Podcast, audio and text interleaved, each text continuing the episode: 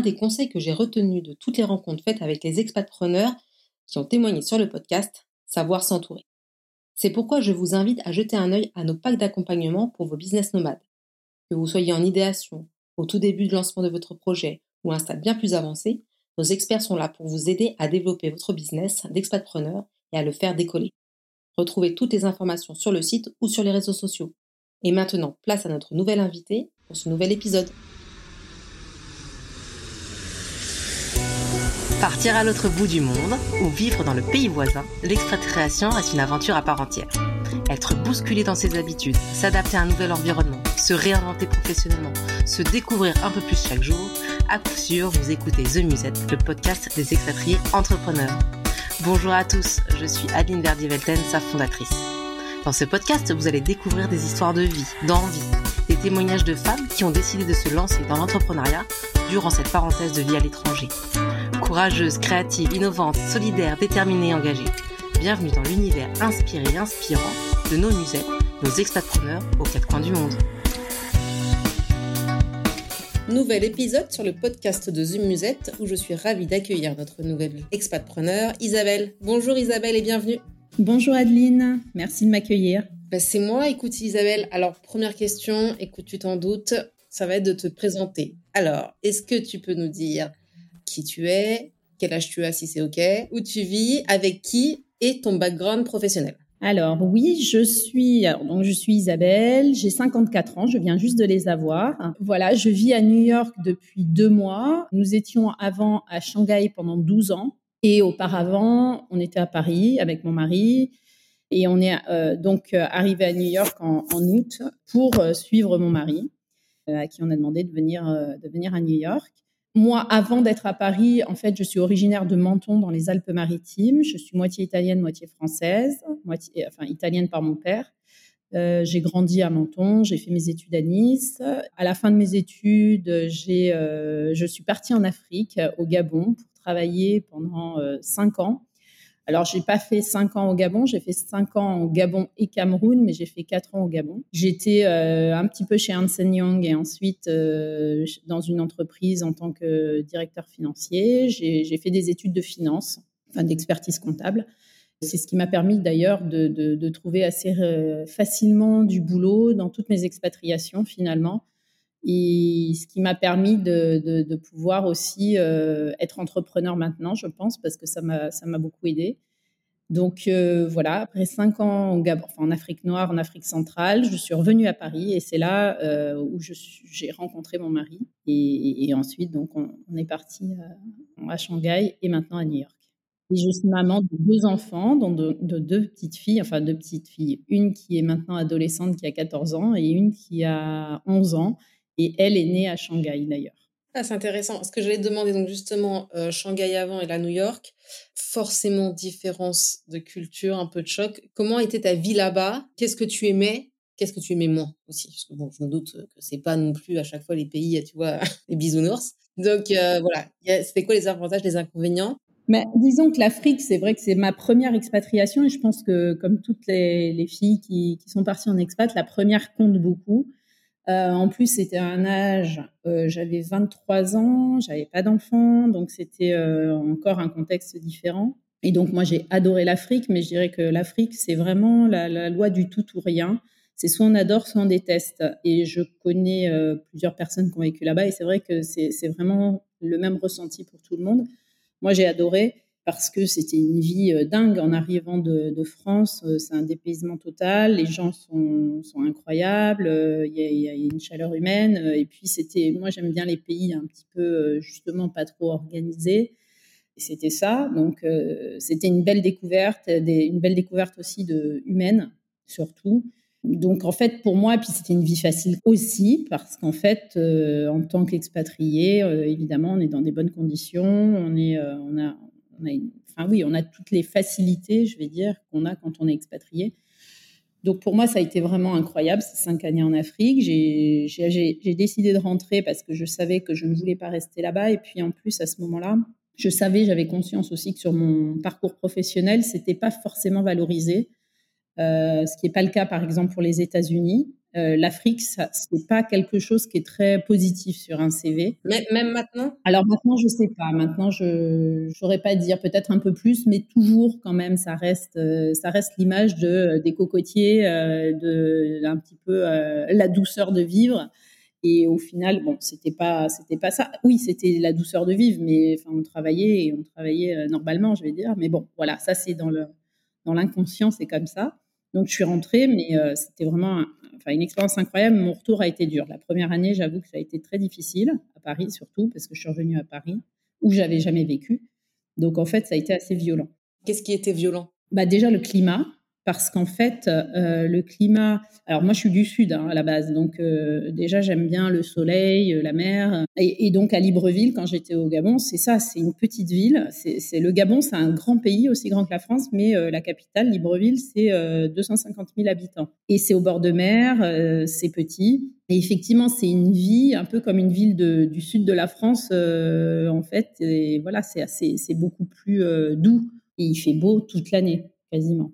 Donc en fait, à Paris, c'était assez violent parce que déjà, je trouvais que bah, le métro, alors j'avais pas peur de prendre le métro, mais je veux dire, c'est quand même très intense, très dur. Les gens sont pas forcément hyper sympas quand on est euh, dans la rue le matin, qui fait froid, euh, voilà, et je le comprends. Et puis, euh, je me suis retrouvée dans un environnement professionnel un petit peu dur, dans un cabinet d'audit où les personnes avec qui je bossais n'étaient pas très tendres. Et voilà, et en fait, ça a été un peu voilà, une accumulation de plein de, choses qui fait que ça a été violent. Et puis un retour d'expat, au final, c'est maintenant que même si on rentre dans son pays d'origine, c'est quand même difficile. Donc euh, voilà pourquoi ça a été dur. Bon, après un an, euh, tout est rentré dans l'ordre. Et puis euh, donc je suis restée une dizaine d'années à Paris et on est reparti, parti donc avec mon mari en, en 2011 à Shanghai. Ben là, je dirais que ça a été beaucoup moins spectaculaire le contraste pour moi que lorsque je suis arrivée en Afrique parce que c'est quand même une ville beaucoup plus développée, Shanghai. La Chine, c'est quand même pas un pays sous-développé, même si, euh, voilà, en tout cas, Shanghai était développé. Euh, euh, il y a des rues, des infrastructures. En Afrique, c'est quand même, c'était un peu moins, un peu moins organisé. Du coup, alors la barrière de la langue, évidemment, ça c'est quelque chose d'un, c'est assez important parce que on ne comprend pas du tout son environnement quand on arrive, mais je dirais qu'on a quand même beaucoup d'aide et selon les, boîtes dans lesquelles Et puis même, on peut trouver de l'aide assez facilement. La communauté expatriée est très soudée et, très, très accueillante. J'ai trouvé que c'était un changement, mais euh, j'ai tout de suite aussi adhéré, accroché à, Shanghai à la Chine parce que les gens sont hyper accueillants. Les Chinois sont très sympas. Ils essayent de comprendre. Voilà, pour moi, ça a été assez naturel. Ah oui, ce que c'est marrant parce que ce que tu dis, enfin, dans l'imaginaire collectif et quand on quand on n'y a pas vécu qu'on vit à l'extérieur de, la Chine, on a l'impression voilà, qu'ils sont pas forcément très accueillants, justement, qu'ils sont dans leur, vraiment leur truc métro, boulot, dodo pour le coup, où ça travaille, ça travaille et il n'y a pas trop d'espace pour les loisirs, etc. Et toi, tu as l'air de dire, bah non, au final, ils accueillent quand même. Euh non, ils sont très accueillants. Moi, je trouve qu'ils sont très, enfin, très chaleureux, on va dire. C'est pas comme en Afrique, euh, mais c'est des gens très sympas. Et, et j'ai des amis qui sont venus nous voir quand on était là-bas et qui étaient assez surpris aussi euh, de se dire, bah, finalement, j'avais pas cette image des Chinois. Bien sûr qu'il y a des, Chinois moins sympas de temps en temps, comme partout, mais comme il y en a en France, comme il y en a partout. Et, en fait, non, ils sont globalement très sympas. Enfin, moi, je l'ai ressenti, mais de, façon assez forte. Ils étaient vraiment très, euh, ouais, très chaleureux euh, à chaque fois euh, que j'avais des que j'interagissais parce que bon après moi j'aime beaucoup interagir avec les gens donc effectivement c'était aussi moi qui allais vers eux mais est-ce que tu as appris la langue un peu? Parce que tu vois, je sais qu'ils parlent, euh, eux, l'anglais, c'est pas du tout leur truc. Alors à Shanghai, si. Hein. À Shanghai, tu as quand même beaucoup de gens qui parlent anglais. Euh, après, évidemment, pas dans les petits commerces et dans les, mais, mais dans les entreprises, euh, c'est rare quand même que les, les, Chinois qui bossent dans les entreprises ne parlent pas anglais. Tout de suite, ce que j'ai fait, je me suis inscrite à la fac parce que tu avais des cours pour les étrangers avec des programmes particuliers et j'ai pris un prof en plus particulier pour avoir euh, matin et après-midi. Donc j'ai fait quelque chose d'assez intensif pendant la première année, en fait les six premiers mois exactement, et parce que j'étais enceinte de ma deuxième fille. C'était une opportunité pour moi de voilà, je, je voulais pas retravailler immédiatement parce que je me disais je, vais accoucher et je voulais absolument comprendre et pouvoir euh, communiquer avec euh, avec les gens. Et quand même c'est c'est par le langage qu'on comprend aussi un pays. Donc voilà, je l'ai fait de façon assez intensive. Ouais. Et qu'est-ce que tu aimais moins euh, à Shanghai? Ça, a l'air d'extérieur, ça pullule, tu vois, il y a beaucoup de choses. Y a... Alors, après, cette idée aussi que Shanghai grouille de monde est fausse. C'est-à-dire que c'est plutôt euh, à Tokyo où ça grouille de monde, à Hong Kong parce que c'est très concentré, mais en revanche, à Shanghai, c'est très, très grand. Donc en fait, c'est rare de trouver une rue où ça grouille de monde. Il y en a une peut-être ou deux, mais sinon c'est très calme. Il n'y a pas beaucoup de gens sur euh, les trottoirs, à part peut-être à la sortie des métros le matin. Ça fait plutôt ville de province aussi. Et, d'autant plus maintenant parce que quand on est arrivé, c'était pas le cas, mais maintenant on n'a plus le droit de klaxonner, tout est électrique, euh, donc il n'y a pas de bruit. C'est une ville où on entend les oiseaux qui chantent le matin, enfin tout le temps. C'est une ville où il n'y a pas de bruit. Et donc, au final, c'est une ville hyper calme et euh, c'est très, très agréable. Mais à l'époque, quand je suis, arrivée, ce qui me gênait le plus, et ce qui n'est plus le cas maintenant, c'est qu'il y avait une pollution énorme, mais vraiment énorme. C'est-à-dire qu'on a eu des pics de pollution à plus de 1000, on ne voyait pas euh, l'immeuble d'en face. Et donc là, ça, c'était un vrai souci, et aussi la nourriture, parce que en 2011, il n'y avait pas de produits organiques. Donc tout ce qui était produit, euh, bah, on savait que c'était avec de l'eau, euh, avec des métaux lourds. Euh, enfin, ça c'était un petit peu le côté très négatif. Et puis sachant que j'avais quand même ma fille qui avait deux ans, la deuxième qui allait naître, et voilà, ça, c'est vrai que ça a été pour trouver les bons produits, c'était un petit peu la galère. Mais en fait, la Chine, c'est ça la magie de la Chine, c'est que ça évolue tellement vite, c'est-à-dire qu'en six mois, tout peut changer et ça a évolué de manière spectaculaire. C'est-à-dire que on peut trouver tout, quasiment tout maintenant. Il y a des supermarchés avec que des produits organiques. Alors, il reste toujours le point des légumes organiques qui sont pas complètement notre organique de, de France, mais je dirais que c'est la même chose. Je découvre aux États-Unis et sûrement dans d'autres pays. Euh, la pollution s'est beaucoup euh, améliorée. Alors, ils l'ont un peu déplacé. Hein. on va dire que très égoïstement, euh, effectivement, ça doit être d'autres régions de Chine qui l'ont, parce que ça reste quand même beaucoup le charbon en Chine. Mais en tout cas, à Shanghai, ça s'est amélioré de manière très, très impressionnante.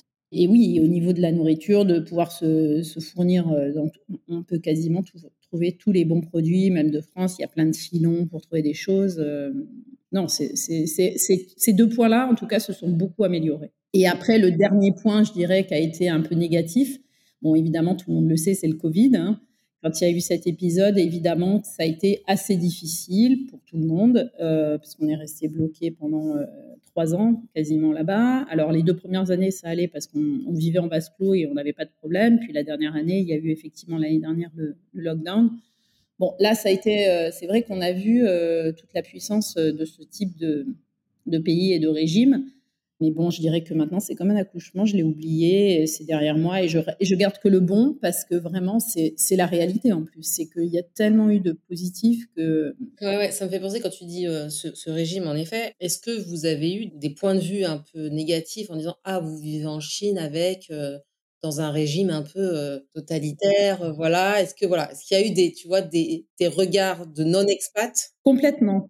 Encore cet été, quand je disais, parce que j'étais un peu triste quand même de quitter la Chine, même voire beaucoup triste, et je parlais à des, des, des, personnes qui sont quand même des gens très cultivés, c'est pas des, c'est pas des gens qui sont pas, voilà, et qui me disaient mais je n'arrive pas à comprendre comment on peut avoir aimer la Chine. Et là, je savais pas si je devais expliquer ou me dire bon bah écoute de toute façon ça sert à rien que j'essaye de te convaincre parce que tu ne peux pas le comprendre. Mais euh, j'ai essayé un petit peu mais en voyant que effectivement tout de suite mais c'est quand même euh, ça veut dire que vous cautionnez un régime euh, totalitaire et je dis non mais c'est pas que ça la Chine et, c'est vrai que parfois moi-même, quand je dis, mais finalement, je me suis entendu dire, ah, ça a des bons côtés le régime euh, pas démocratique parce que ça permet de faire des choses qu'on pourrait pas faire dans d'autres pays. Mais c'est vrai, malheureusement, c'est que chaque contexte est particulier. Un milliard et demi de personnes, c'est pas comme gérer 65 millions de personnes. La culture, l'histoire fait qu'il y y a plein de choses.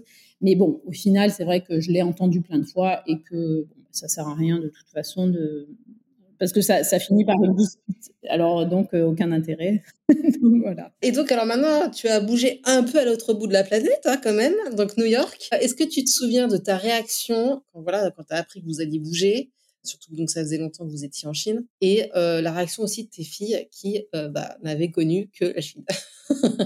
Alors moi j'étais très contente parce que parce que c'est un peu un rêve de d'enfant New York pour moi. C'est vrai que c'est une ville mythique et un peu fantasmée de mon côté que j'avais déjà euh, visité plusieurs fois. Mais ce qui est vrai, c'est que je l'avais visité beaucoup plus jeune et puis il y a longtemps finalement, donc dans un autre euh, état d'esprit. Mais quand même, j'étais hyper contente et en même temps euh, très inquiète parce que je me disais, bah, je lâche ce que je connais bien. C'était quand même une zone de confort et puis j'avais ouais, c'est sa vie, quoi. On va dire que c'est presque son, pays quand on vit depuis aussi longtemps dans un pays.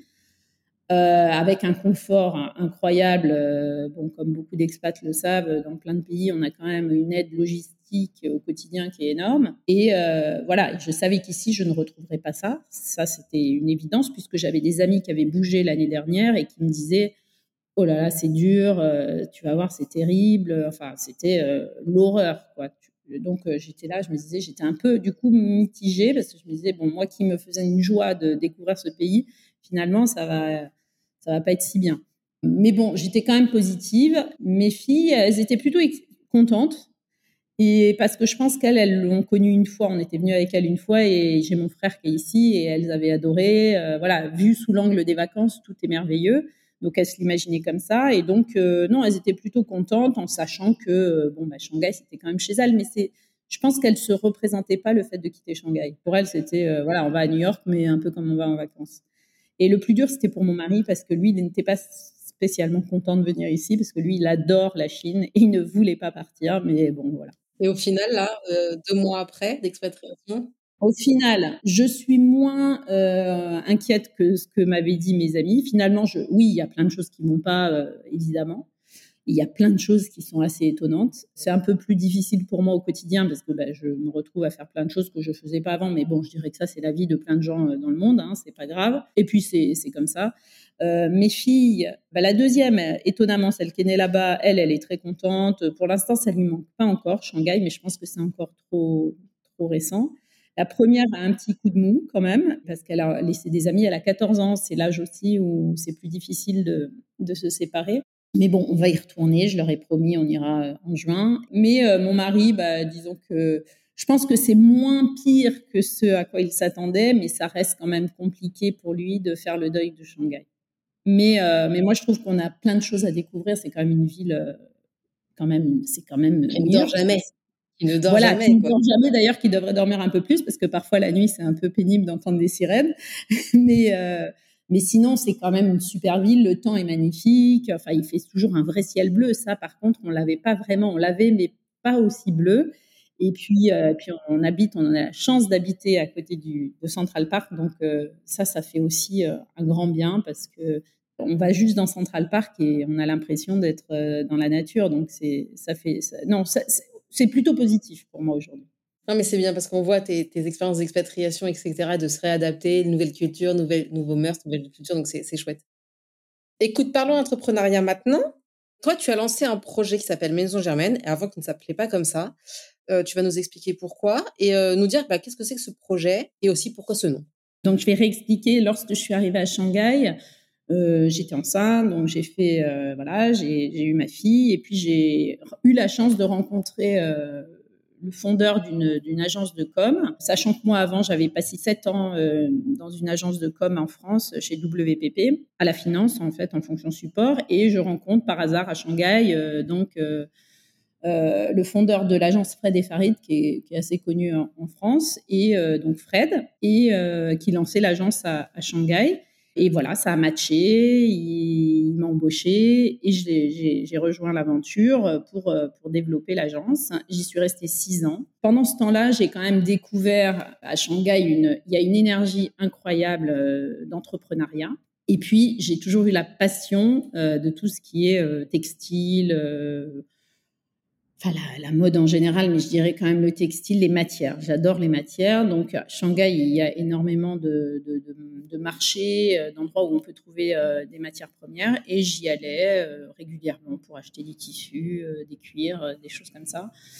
Et j'ai eu la chance de rencontrer quelqu'un qui avait voilà un atelier et qui le cédait parce qu'elle s'en allait Elle avait formé un, atelier et donc bah, elle me demandait si oui, est-ce que tu connais quelqu'un qui voudrait reprendre l'atelier? Et moi, évidemment, comme j'étais en poste à 100%, je me disais bah pas moi, mais je, réfléchis. Et puis je me dis quand même, ça m'intéresserait de tenter le truc. Et puis sachant que effectivement euh, c'est facile à Shanghai. Enfin, là-bas, c'était facile parce que j'avais de l'aide, donc j'avais pas tout ce temps à côté de mon boulot. Euh, j'avais pas j'avais du temps pour faire d'autres choses. Et, donc, je propose à des amis, je dis ça vous intéresse, donc deux qui ne travaillaient pas, on, fait un, voilà, on lance un, truc et puis on, voilà, on voit ce que ça, ce que ça donne. Donc, on fait, on fait ce projet. Et à l'origine, on faisait plus des choses qui étaient euh, du linge de maison, des voilà, c'était plus du linge de maison. Mais euh, petit à petit, moi, j'avais vraiment euh, l'envie de faire d'autres choses. Pour moi, ça devient un side business, c'est-à-dire que j'allais faire le sourcing à, mon heure de déj parce que j'avais la chance en plus, mes bureaux étaient vraiment à côté du, du marché où il y avait énormément de tissus je faisais le week-end et avec euh, mes, associés, on va dire, parce que c'était pas une, pas un statut juridique vraiment euh, légal. On, faisait ça euh, de manière entre copines. Et donc, on, voilà, on se réunissait. Et puis, il y en avait deux qui organisaient les ventes parce que moi, je pouvais pas, j'avais pas, j'avais pas le temps. Et la quatrième non plus, elle travaillait à plein temps. Donc voilà. Donc cette aventure a duré, je dirais, deux ans et ça marchait bien. Et puis petit à petit, bah, il y en a une qui est partie à Tokyo, l'autre qui est partie euh, en Europe, puis ainsi de suite. Et euh, du coup, moi, j'avais vraiment envie de, faire autre chose que du linge de maison. Et euh, bah, je suis restée toute seule dans l'aventure. En 2010, c'est en 2019 que je décide de, en fait, finalement, de me mettre à mi-temps dans mon boulot et de commencer sérieusement à développer. Ça s'appelait Mumu à ce moment-là à développer ce petit business. Donc, je, fais ça pendant un an. Ça, c'était début 2019. En septembre 2019, je décide de prendre de me mettre à plein temps. Je cherche un endroit pour, euh, pouvoir vendre, en fait, et pour avoir mon bureau. Donc, je trouve un showroom sur la petite rue de Shanghai, qui est vraiment la rue commerçante. Enfin, c'est un peu la petite rue où euh, on se dit c'est la rue où il faut être. Et j'ai la chance de trouver un petit local là. Et donc là, j'y vais. Euh, et, ça, c'était en septembre 2019. Et je commence vraiment mon aventure euh, entrepreneuriale toute seule à ce, moment-là. C'est bien parce que tu as, pris un gros risque quelque part. Tu as lâché ton job, euh, je pense, voilà, où tu gagnais bien ta vie et tout pour te lancer euh, voilà à ton compte quoi. Alors ça, ça a été une réflexion qui a pris du, temps. C'est pour ça que je l'ai fait en deux temps. C'est-à-dire j'ai commencé à mi-temps parce que j'étais pas capable, je me sentais pas capable de lâcher le truc directement parce que j'avais un super job, ça c'est vrai. Euh, j'étais dans une boîte que j'adorais. Et j'avais vraiment ce besoin, je le ressentais, j'avais envie de faire ça. ça. prenait beaucoup de temps et beaucoup d'espace dans ma tête. Donc euh, finalement, je me disais, j'ai envie de le faire. Et puis je savais que je prenais un risque, mais assez dans la mesure où mon mari, euh, on en a discuté, il pouvait assurer à côté parce que voilà, ça aussi ça compte. Hein, et on peut pas se lancer. Euh, c'était quand même plus simple pour moi de le faire dans ces conditions. Et je pense quand même que euh, la Chine a vraiment ce pouvoir, cette énergie qui porte et qui donne des ailes. Je ne suis pas certaine que j'aurais pu le faire à Paris. Je pense qu'ici à New York, je sens que j'aurais peut-être pu le faire, mais ça aurait été un peu différent parce qu'au niveau financier, ici, ça, c'est pas le même ticket d'entrée. Mais à Shanghai, en fait, il y a vraiment un truc, c'est que je me dis, et on se dit toujours ça, c'est tout est possible en Chine. Et c'est vrai. C'est pas simple, mais c'est possible. Et je pense que c'est vraiment, on se sent porté euh, parce que les, les Chinois sont très entrepreneurs eux-mêmes. Et donc j'avais toute cette énergie qui me disait, mais vas-y, euh, je me sentais capable de le faire. Donc, euh, donc oui, c'est un risque, mais je l'ai pris. Bravo. Mais alors aussi, comment, alors dans ces cas-là, tu as réussi à transporter, parce que voilà, tu es une musette, tu es expatpreneur, et, et, donc voilà, comment tu as réussi à, transporter ton projet nomade de Chine jusqu'aux US Voilà, parce que bon, euh, ok, donc maintenant, Maison Jérôme, c'est euh, des accessoires, etc. Mais comment tu fais pour, tu vois, jongler? Puisque tu avais commencé à créer là-bas, quoi. Au niveau, je sais pas, tu vois, est-ce qu'il y a des choses à savoir au niveau administratif, les visas, enfin, tu vois, les choses comme ça? Alors aujourd'hui, euh, très clairement, je ne vends pas aux États-Unis parce que je viens d'arriver. Et en fait, c'est un petit peu aussi ma, stratégie depuis toujours, c'est que je prends mon temps pour développer. Enfin, je prends mon temps. Je veux pas euh, précipiter les choses. Alors, je commence à explorer ici des, des, endroits pour voir où je pourrais être distribué, mais je ne vais pas créer la structure tout de suite parce que la structure juridique, déjà, ça coûte beaucoup d'argent ici. Et je préfère être sûre qu'il y a un vrai euh, potentiel et y aller euh, petit à petit. Et puis surtout, l'autre raison, c'est que on vient de lancer. Alors juste une parenthèse, c'est que je me suis associée en 2020 avec ma business partner d'aujourd'hui, Shanghai, parce qu'elle était à Shanghai. Et elle est à New York depuis l'année dernière, ce qui est assez incroyable. Et donc, euh, avec Aude, donc, on a lancé notre website.com en septembre, enfin non, même pas en octobre, afin de pouvoir se développer en France et en Europe. Et donc là, la priorité, c'est de se développer en France, parce qu'en fait, déjà, on est française, que c'est quand même euh, naturel finalement, vu qu'on a bougé de Chine, d'aller euh, s'enraciner en France. Et on sait qu'on voulait suivre nos clientes. Il y a de nombreuses clientes euh, françaises qui sont rentrées en France ou qui sont, enfin, qui sont rentrées en Europe, on va dire. Et du coup, on suivait nos clientes. Et puis, c'était naturel pour nous. De toute façon, on voulait avoir un ancrage en France. Et, voilà, c'est ce qu'on est en train de faire. Donc, on a toute notre énergie euh, là-dessus pour l'instant. Et du coup, les US, ça sera dans un second temps. On pense qu'on ne peut pas aller sur tous les fronts. C'est comme ça qu'on, va évidemment faire des bêtises. Donc, euh, et puis on n'a pas le temps de toute façon de tout faire en même temps. Donc, on veut vraiment essayer de faire bien la France et l'Europe. Et puis après, on verra pour les US peut-être l'année prochaine. J'allais te poser la question, c'est quoi les challenges? Mais j'imagine qu'un des gros challenges, c'est justement de pouvoir gérer depuis les États-Unis ta production en Chine et d'arriver à vendre et encore en Chine et euh, d'aller voir sur le marché euh, français. Exactement ça, c'est le, gros challenge, c'est un le, le, suivi parce que alors on a un showroom à Shanghai toujours avec nos notre salarié, et du coup qui gère maintenant en plus la supervision de la prod, ce que je faisais avant, et également un peu de sourcing. Alors même si moi je le fais parce que en fait tout est facile euh, avec WeChat en Chine, on, peut tout faire, j'ai tous mes contacts et donc je connais mes fournisseurs, je connais tout le monde, donc je, fais, mais j'ai besoin d'elle quand même. Et donc, oui, le, le, gros challenge, c'est ça, parce qu'en plus, on a 12 heures de décalage horaire. C'est ça qui est le plus compliqué, en fait, je dirais quand même. Mais pour l'instant, je, pense que ça va. Je vais retourner à Shanghai début décembre pour faire euh, ben, à nouveau un peu plus de sourcing en étant là et puis faire ma collection printemps-été parce que j'ai besoin d'être sur place pour la faire. Et ensuite, j'y retournerai en mai, je pense, ou juin. Et puis l'idée de toute façon, c'est que je vais essayer de trouver aussi des points de production qui sont plus près de moi maintenant, mais tout en gardant Shanghai parce que en fait Shanghai, je fabrique pas dans des usines à Guangzhou, je fabrique euh, avec un artisan à Shanghai. Évidemment, j'allais te poser la question, tu vois, la question qui fâche forcément, parce que tu vas, je vais te dire, c'est du made in China, et puis euh, voilà, on est dans la surconsommation, donc pourquoi le made in China là serait bien, tu vois ce que je veux dire? Mais c'est la question qu'on me pose à chaque fois, ou la remarque qu'on me fait à chaque fois. Euh, ouais, mais c'est fait en Chine, c'est plus compliqué pour vendre parce que j'avais des marchés, des, des, boutiques à Paris l'été dernier notamment une boutique qui me dit ah ouais mais moi mes clientes vous comprenez euh, quand c'est fait en Chine ça leur plaît pas alors qu'elle vendait des bracelets qui étaient faits en Chine hein, parce que je voyais très bien ce qu'elle avait et donc ça me fait bien ça m'a fait un peu rigoler je lui dis bon ok je vais pas chercher comme pour les gens qui te demandent si euh, pourquoi tu as aimé la Chine mais je dis oui c'est fait en Chine et parce qu'en Chine, en fait, il y a vraiment du travail de qualité. Il y a les deux, il y a, il y a tout en fait en Chine. C'est ça l'avantage, c'est qu'il y a le, le, le, vite fait mal fait et pas cher. Et il y a le, euh, le fait de manière artisanale, avec des artisans vraiment de talent. Il faut savoir quand même que la Chine, c'est un savoir-faire millénaire dans plein de, domaines, la porcelaine, la soie, enfin, il y a plein de choses. Le cachemire vient de Chine, globalement. Alors, on en, on en trouve un peu en Italie depuis 50 ans, mais à l'origine, il vient de Mongolie. Enfin, je veux dire, c'est pas euh, la Chine, c'est-à-dire qu'on a un bashing de la Chine parce qu'évidemment qu'il y a plein de produits pas chers qui viennent de Chine et encore que maintenant, ça change parce que les, conditions de le prix de la main d'œuvre en Chine a fortement augmenté et maintenant c'est un peu délocalisé dans d'autres pays encore moins chers, comme le Bangladesh, l'Inde. Tout ça, c'est les conditions de travail sont bien pires qu'en Chine.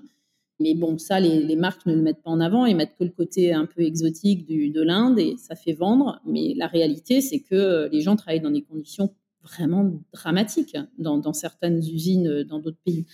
Moi, j'ai des artisans qui sont vraiment super bons, euh, avec qui je bosse depuis le début. J'ai une relation euh, vraiment au-delà de euh, travail de fournisseur et, et client. Et vraiment, c'est un super travail de qualité. Donc, c'est des petites quantités. C'est je paye je paye cher mes artisans. Je paye le prix qui me demandent sans négocier euh, trop, justement, parce qu'en en fait, je, sais aussi de quoi ils ont besoin pour vivre à Shanghai. Et voilà, donc après, c'est ce que j'essaye de... Alors, ça va être compliqué, mais je vais essayer quand même de convaincre euh, les clientes. Mes clientes qui, sont, qui connaissent, elles le savent. Mais c'est vrai que ceux qui ne connaissent pas peuvent se dire, oh là là, c'est du made in China euh, mal fait, quoi.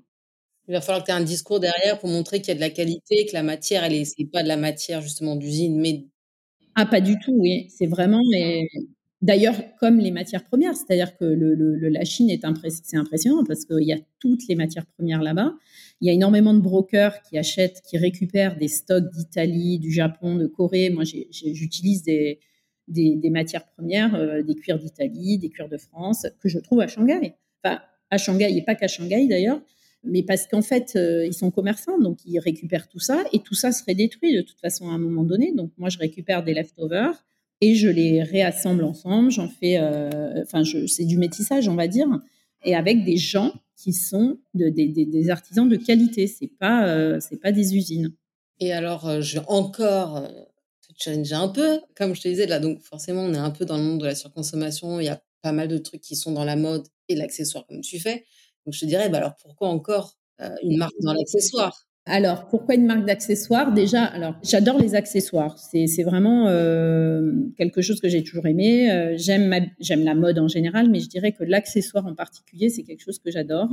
J'aime jouer avec, euh, et d'ailleurs souvent, mais ma manière de m'habiller tous les jours part des accessoires. C'est-à-dire, je vais choisir un accessoire, je me dis tiens, qu'est-ce que je vais mettre pour aller avec tout ça? Et voilà, et c'est venu naturellement. Et puis en trouvant toutes ces matières, en fait, ça venait assez naturellement d'associer les choses et ça formait et, et, pareil, mon processus créatif, c'est pas tiens j'ai envie de faire un sac ou j'ai envie de faire une pochette, je vais choisir la matière. C'est l'inverse, c'est la matière qui va diriger ce que je vais, ce qui va sortir de là en fait. Et, euh, et c'est vraiment et ça je m'en suis rendu compte quand on me posait la question mais comment ça vient d'où ton inspiration et tout ça? Et en fait je disais bah en fait ça vient de la matière réellement. C'est-à-dire je vois un tissu ou un cuir et je me dis tiens ça je le verrai bien avec ça et ça va faire ça je, c'est assez intuitif, on va dire. C'est pas du tout euh, conscient. Et donc voilà pourquoi j'ai fait des accessoires. Et puis en fait, euh, je me rends compte que les accessoires, toutes les femmes adorent les accessoires. C'est quelque chose qui est assez versatile, c'est euh, c'est fun c'est on peut en avoir plein parce que finalement on s'en lasse pas et, euh, et c'est pas pour ça. Oui c'est de la consommation je suis d'accord c'est de la c'est de la consommation mais bon après euh, la vie c'est aussi de se faire un peu plaisir. Donc euh, voilà. Moi je, je suis assez euh, fourmi dans le sens où je garde tout. Je me débarrasse jamais de tout ce que ce que j'ai. Donc j'accumule énormément de choses. Et donc oui c'est de la consommation mais que je garde. Donc euh, non mais en plus de ça je veux dire tu tu prends les ce qui aurait été jeté final, Exactement. Tu, voilà, tu n'achètes pas des mètres de tissu. Je ne fais pas printer des tissus, je ne commande. Alors, la seule chose que je commande vraiment euh, qui est produite pour euh, mon business, c'est le packaging. Mais j'ai trouvé euh, un fournisseur de packaging qui fait du recyclage à partir de papier recyclé. Donc en fait, et même les, les, les sachets plastiques, parce qu'en Chine, pour envoyer, on envoie toujours dans un sachet, un truc plastique en plus. Et ça, c'est du, du plastique recyclé. Mais hormis le packaging et que j'ai essayé de limiter au maximum, hein, ne pas en faire trop. Par exemple, je mets pas trop de papier de soie, de choses comme ça, parce que je me dis ça sert à rien. Bah, du coup, le reste, c'est que ce qui est sur le marché et qui de toute façon a été produit pour d'autres. Et c'est ça, ça fait partie des valeurs, c'est-à-dire je ne veux pas effectivement aller recommander des choses, demander des choses qui n'existent pas, parce que pour le coup, là, ça va pas dans le bon sens, je trouve. Ah ouais, non, mais bon, c'est bien parce qu'en fait, voilà, tu as un parti pris avec Maison Germaine. Oui, c'est un parti pris. Je prends que ce que les autres ne veulent pas et j'en fais des accessoires. Ouais, et c'était vraiment l'origine du, du, projet. Hein. Ça a commencé vraiment comme ça. Et c'est ça qui, qui m'a plu surtout parce qu'en fait, c'est sympa d'aller farfouiller. J'aime bien ce côté euh, farfetch un peu. On va chercher et c'est vrai que c'est sympa parce que euh, on se dit avec un truc qui, qui pourrait rien faire, on en fait un truc qui est sympa. Je me demandais, est-ce que c'est ton expérience de vie euh, en Chine euh, qui influence ton approche euh, en matière de design d'accessoires ou tu prends, voilà, c'est selon toi. Obligatoirement, je suis influencée par les endroits où j'ai vécu et quand on voit mes créations, il y a beaucoup d'influences africaines. Euh, c'est vraiment du métissage. enfin, je, dirais, c'est, ça se ressent dans les créations. Il peut y avoir euh, une pochette avec euh, de la wax, avec de la soie, du cuir qui vient justement d'Italie ou de France. Enfin, c'est un mélange de tout ça et il y a des, c'est, du métissé. C'est pas si ethnique que ça. On sent quand même qu'il y a la touche française mais avec toutes mes influences d'expérience de vie que j'ai eues avant. Et parce que j'aime ça aussi, j'aime mélanger des choses. Euh, j'aime mélanger des choses qui vont, enfin, qui comme ça euh, sont pas forcément euh, des choses qui vont ensemble, mais à la fin, euh, j'essaye toujours de faire un truc harmonieux et, je pense que ça, fonctionne pas mal. Oui. Quelle était ta stratégie business quand tu étais en Chine et celle que tu vas adopter maintenant? Puisque voilà, même si tu veux, j'ai bien compris que c'était dans un temps 2 que tu allais développer les US, mais bon, dans le temps 1, tu as quand même l'Europe à développer et avant, tu avais ta stratégie en Chine. Donc, c'était quoi tes, façons de faire? Comme ça, pour ceux qui écoutent, elles, vont pouvoir s'inspirer de ça. Alors en Chine, ce que j'ai fait, c'est que j'ai d'abord, euh, comme je disais, euh, d'abord c'était un side business, et puis avant de prendre euh, mon showroom, j'ai fait pas mal de pop-up parce qu'il y en avait énormément, et donc ça, ça m'a permis, sans avoir créé ma structure juridique, de, de tester un petit peu le marché finalement forte de ça et de me dire, OK, je sens qu'il y a un potentiel, j'ai monté ma structure juridique en Chine, j'ai pris un, showroom euh, et par la suite, j'ai pris une employée. Donc aujourd'hui, j'ai un showroom, une employée, ma structure. Et ce que j'ai fait en étant toujours en Chine, j'ai créé ma structure juridique aussi en France parce que j'avais le projet justement d'exporter euh, mon projet en France. Donc ça, je l'ai anticipé en montant ma structure juridique en France. Et, et ce que j'avais fait, c'est que j'avais monté ma holding à Hong Kong avec ma société qui était euh, filiale en Chine et ma société filiale euh, française euh, qui est aussi sous la sous la, société à Hong Kong. Et maintenant, l'idée donc c'est d'attendre avant de monter la structure aux États-Unis parce que on s'est un petit peu renseigné et on a vu que c'était vraiment des coûts qui n'ont rien à voir avec ce que ça coûte en France ou en Chine pour monter une structure. Donc, on préfère attendre et voir vraiment comment est le marché, s'il y a vraiment un gros potentiel ou pas, et si on n'a pas un moyen de le faire autrement qu'en montant sa structure ici déjà. Et donc, aujourd'hui, la stratégie, c'est de continuer à garder le showroom à Shanghai, d'avoir évidemment, euh, parce qu'on vend à Shanghai, c'est quand même un gros marché, enfin un gros marché pour nous à notre niveau. On a des retailers, hein, c'est-à-dire qu'on a des boutiques multimarques à Shanghai qui nous vendent, et ça, c'est hyper euh, important parce que ça permet d'attraper de la clientèle chinoise qui ne nous connaîtraient pas parce que, en fait, la Chine, c'est énorme. C'est un truc de dingue. Et les Chinois ne consomment pas comme nous. C'est-à-dire que les Chinois consomment beaucoup en ligne. Les Chinois consomment beaucoup sur leur téléphone parce qu'en fait, les websites, euh, ils s'en servent même pas. C'est-à-dire qu'il y a tout, ça s'appelle des mini-programmes. C'est des, comme un peu le, Instagram Shop, mais en beaucoup plus euh, développé. Euh. on a un showroom qui est notre flagship, on va dire, hein, mais en toute modestie, c'est aussi les bureaux. Et on le partage d'ailleurs avec une, autre Française qui a monté sa marque de vêtements, elle, euh, ce qui nous permet en fait déjà de partager les coûts, ce qui est bien. Et puis même en termes de, clientèle, ça fait de la synergie. On, chacune euh, apporte ses propres clientes, donc c'est toujours intéressant de, faire ça. Moi, j'ai trouvé que c'était en tout cas une bonne façon de, vendre pour l'instant, dans un premier temps, parce que euh, on a quand même une clientèle commune, souvent, et votre stratégie euh, pour euh, la France et après les, US, c'est quoi? Pour la France, ça serait exactement de développer des, des, points de vente chez des retailers, chez des multi-brand stores et euh, de trouver des influenceuses aussi parce qu'en fait, je me rends compte qu'en France, alors en Chine, ah oui, j'ai pas précisé qu'en Chine, on a une influenceuse aussi qui vend, mais elle, elle a, c'est un peu différent des influenceuses en France, mais elle, elle vend énormément pour nous. C'est-à-dire qu'elle elle a son shop online, mais elle est aussi influenceuse. Donc c'est un petit peu voilà, et c'est vrai que c'est et elle sa clientèle est exclusivement chinoise. Parce que notre clientèle euh, française et internationale, elle vient plutôt au showroom. Alors après, maintenant, ils nous achètent en ligne parce qu'ils connaissent les produits, mais les chinoises, c'est rare, elles se déplacent pas trop en boutique. En tout cas, pas pour le genre de boutique euh, comme la nôtre, parce que nous, en fait, on n'est pas sur la rue, c'est un vrai showroom. Donc du coup, c'est beaucoup plus puissant de vendre en ligne et d'avoir des, relais en ligne. Et euh, donc en France, l'idée, c'est évidemment de, faire un petit peu la, même stratégie, c'est-à-dire trouver des, marques, des, boutiques qui nous vendent, qui nous distribuent, et puis d'avoir euh, des relais euh, auprès des influenceuses, parce que je pense que c'est ça qui, fait aussi beaucoup et qui peut booster et faire des pop-up évidemment. Donc là, on a déjà un pop-up, deux pop-up qui sont prévus d'ici à Noël à Paris. Et on espère là en trouver d'autres pour régulièrement pouvoir aussi tester le marché comme ça. Vous allez vous déplacer à Paris? Là, pour le premier pop-up, non, parce qu'en fait, moi, je ne peux pas parce que je serai à Shanghai. Mais euh, l'organisatrice du pop-up, en fait, peut euh, fournir une vendeuse. Et donc, c'est pas mal finalement parce que ça nous permet euh, justement de, voir. Alors, c'est évidemment moyennant finance, mais on s'y retrouve quelque part parce que de toute façon, euh, y aller, payer un billet d'avion, euh, et voilà, au final, ça revient au même. Hein. Donc, euh, dans un premier temps, on va faire comme ça, et puis après, on va se déplacer parce que je pense quand même que la, présence des fondateurs, c'est quand même toujours mieux quand on fait ce genre d'événement.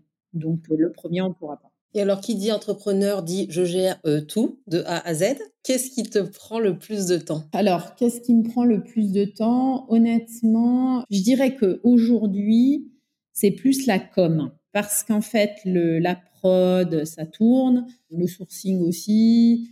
Euh, la vente, finalement, ça va parce que c'est quand même beaucoup ma, ma staff en Chine qui s'en occupe. Et en fait, la com, c'est pas le truc le plus euh, naturel pour moi en plus.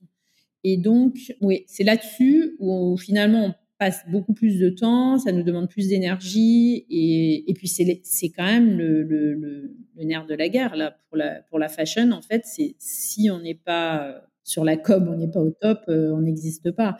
Donc en fait, c'est vrai que c'est ça qui nous prend le plus de temps et qui nous donne le plus de fil à retordre, on va dire pour l'instant. Mais on va y arriver. Oui, ouais, parce qu'en plus ça, j'allais dire, quand on est entrepreneur, on doit choisir où on investit. Donc, est-ce que c'est là aussi que vous allez investir plus là-dedans, plus dans la, communication marketing euh, slash réseaux sociaux? Oui, voilà, c'est ce qu'on voudrait faire. Et effectivement, euh, on essaye d'internaliser le plus de choses possible. Euh, par exemple, le website, on a externalisé avec une agence, mais ma, ma partenaire, c'est elle qui a passé beaucoup de temps dessus. Bah, parce qu'en fait, on peut pas, enfin, on peut pas tout déléguer et sans, sans revoir, en fait, parce que c'est nous qui savons mieux, finalement, notre marque, on, on la sent. Et donc, euh, oui, elle a passé énormément de temps là-dessus, même si on a externalisé. Et la com, c'est un petit peu pareil, c'est-à-dire qu'il faut qu'on externalise quand même, parce qu'il y a des choses qui sont pas, euh, voilà, qu'on sait pas faire et, euh, et qu'on va apprendre à faire, mais quand même, il va falloir qu'on s'investisse énormément dessus. C'est ce qu'on fait déjà. Donc voilà, c'est là-dessus où on a un vrai challenge. Et puis euh, là, je dirais que la prochaine étape pour moi, ça va être de trouver des autres endroits pour produire. Et donc ça, ça va me prendre un peu de temps. Mais je dirais que c'est, je suis moins inquiète sur euh, là-dessus parce que je sais que ça va être plus facile pour moi. Alors que pour la com, c'est vrai que c'est quand même plus un effort. Ta volonté euh, pour euh, Maison Germaine? Ma volonté, c'est évidemment de, développer Maison Germaine, de le développer et d'en faire une jolie marque euh, qui soit une référence auprès des, des Françaises et pas que, hein, mais qui soit, ouais, qui soit, qui compte, qui compte parmi les petites marques d'accessoires parce que en fait on est fier de enfin ouais moi je suis fière de ce qu'on fait. Je pense qu'on a un travail de qualité. On a euh, une patte. On a euh, un style qui est quand même euh, alors évidemment que, j'aime hein, puisque c'est ça vient de de ma tête mais je dirais que je pense que c'est un style qui plaît. Et, voilà donc on va en faire une marque qui compte et on espère qu'on va y arriver. Alors, est-ce que tu peux nous dire quelle anecdote la plus amusante ou expérience la plus fâcheuse qui t'est arrivée? Alors oui, l'anecdote qui m'est arrivée, c'était pendant le Covid à Shanghai, justement, quand on était encore euh, enfermé euh, et qu'on n'avait pas le droit de sortir de Shanghai. Euh, pendant le lockdown, donc nous, dans mon immeuble, en fait, on a eu quand même de la chance par rapport à d'autres parce qu'ils étaient assez sympas, les, les, gardiens. Et puis, on a eu la chance surtout de ne pas avoir un cas positif dans notre immeuble parce que c'était le risque. Hein. Quand il y en avait un dans l'immeuble qui était positif, tout le building s'était reparti pour un tour. Et il y a un moment où euh, bah, moi, mes gardiens m'ont laissé sortir la ville était comme ville morte. Hein, il faut le dire. Enfin, c'est un peu difficile à se représenter, mais c'était une ville morte. Et moi, je me déplaçais en scooter à Shanghai, en scooter électrique, et, euh, j'avais, trouvé un moyen parce qu'à un moment donné, je me suis dit, mais attends, euh, j'avais quand même beaucoup de stock. On venait de sortir notre collection printemps-été, c'était au mois de mai. Enfin non, c'était au mois d'avril. Le lockdown, ça a commencé, et je me dis, mais je vais faire comment? Parce que je vais me retrouver avec toute cette collection, personne va me l'acheter. Enfin, et donc j'avais trouvé un moyen. Je prenais des photos sur ma terrasse voilà, j'avais trouvé un moyen de, de, communiquer sur ma collection et tout le monde me commandait, toute ma, enfin, toutes mes clientes me commandaient en, ligne et, donc il fallait que je livre mes clientes et de nombreuses clientes, d'ailleurs la plupart, étaient dans des plus grosses résidences où elles n'avaient vraiment pas le droit de sortir, de mettre un pied dehors enfin juste dans l'enceinte de leur immeuble. Et moi, comme j'avais le droit euh, à ce moment-là de, de, pouvoir de sortir, j'avais pris mon scooter et je l'ai livré un peu partout. Mais ce qui était drôle, c'est qu'il y a une photo. Un jour, j'ai pris la photo parce que c'était vraiment drôle. J'avais derrière moi, donc il y avait personne à part, on les appelait les dabai. C'était des gars qui étaient avec des combinaisons blanches et qui arpentaient la ville. Et en fait, ils étaient tous derrière moi à un moment euh, et j'ai pris la photo avec moi en premier plan et eux derrière. Et j'avais posté en disant euh, avec ma crew parce que c'était vraiment assez drôle. Euh, c'était un peu inédit comme comme image.